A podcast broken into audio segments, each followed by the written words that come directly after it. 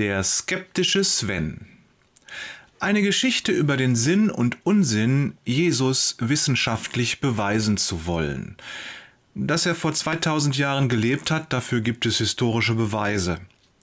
Dass er heute lebt, kann jedes Kind Gottes bezeugen. Ich glaube an Jesus Christus. Wie? sagt Sven ungläubig. Du willst mir erzählen, dass du gerade mit ihm gesprochen hast? Ja, sagt Jona. Ich spreche jeden Tag mit ihm, mindestens dreimal, aber meistens noch viel öfter. Sven schüttelt den Kopf. Weißt du, ich habe schon viel gehört und ich mag dich. Darum sage ich es mal so. Ich respektiere, dass du von deinem Glauben überzeugt bist, aber ich benötige mehr als deine Erfahrung, um meine Meinung zu Jesus zu ändern. Glaube und Spiritualität sind sehr persönliche Dinge und jeder hat da seine Erfahrungen. Jona schaut ihn an.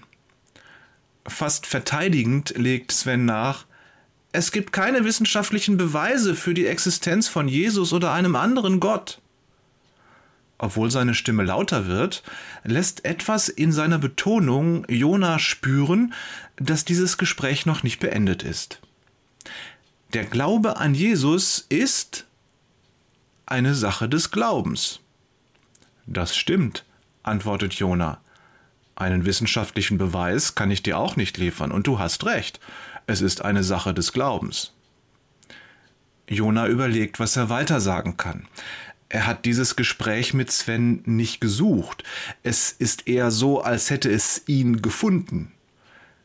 Ist Jona erstaunt? Nein, überhaupt nicht. Er kennt Jesus schon lange und weiß, wie der Herr arbeitet. Und er weiß auch, dass er in diesem Augenblick nicht allein ist. Ihm fällt ein, wie sich der Glaube seiner eigenen Frau entwickelt hat. Es ist jetzt acht Jahre her, dass Jesus in mein Leben trat. Ganz still und leise war er da, keiner hat das mitbekommen. Sogar meine eigene Frau hat es nur gemerkt, weil ich sonntags in den Gottesdienst gegangen bin. Damals hat sie gedacht, das macht er eh nicht lange. Jona schmunzelt. Aber nach einem Jahr dachte sie das nicht mehr. Nach einem Jahr war klar, mein Mann geht in den Gottesdienst jeden Sonntag, wobei das allein natürlich nichts zu bedeuten hat. Viel wichtiger ist, sie bemerkte Veränderungen an mir. Sven zieht die Augenbrauen zusammen. Veränderungen? fragt er. Ich kann's schlecht beschreiben, weil es mich selbst betrifft, aber mein Sohn zum Beispiel sagte ein paar Tage nach meiner Taufe, seit du getauft bist, bist du viel netter geworden.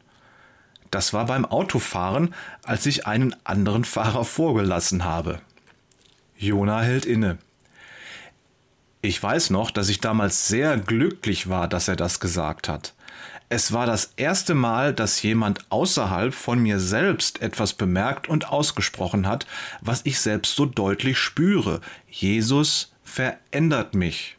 Und ein breites Lächeln huscht über sein Gesicht. Wenn wir Jesus in unser Leben lassen, dann verändert er uns. Er macht uns von Grund auf neu. Lass mich dir eins sagen, Sven. Niemand kann dir beweisen, dass es einen Gott gibt oder dass tatsächlich Jesus lebt. Wenn du darauf wartest, dann wirst du ihn niemals erleben. Sven nickt bedächtig mit dem Kopf. Aber jeder wiedergeborene Christ kann dir mit seinem Leben beweisen, dass dieser Jesus ihn Worte sagen und Dinge tun lässt, die er früher nicht gesagt oder getan hätte. Worte und Dinge, die ihre tiefste Wurzel in der Liebe haben.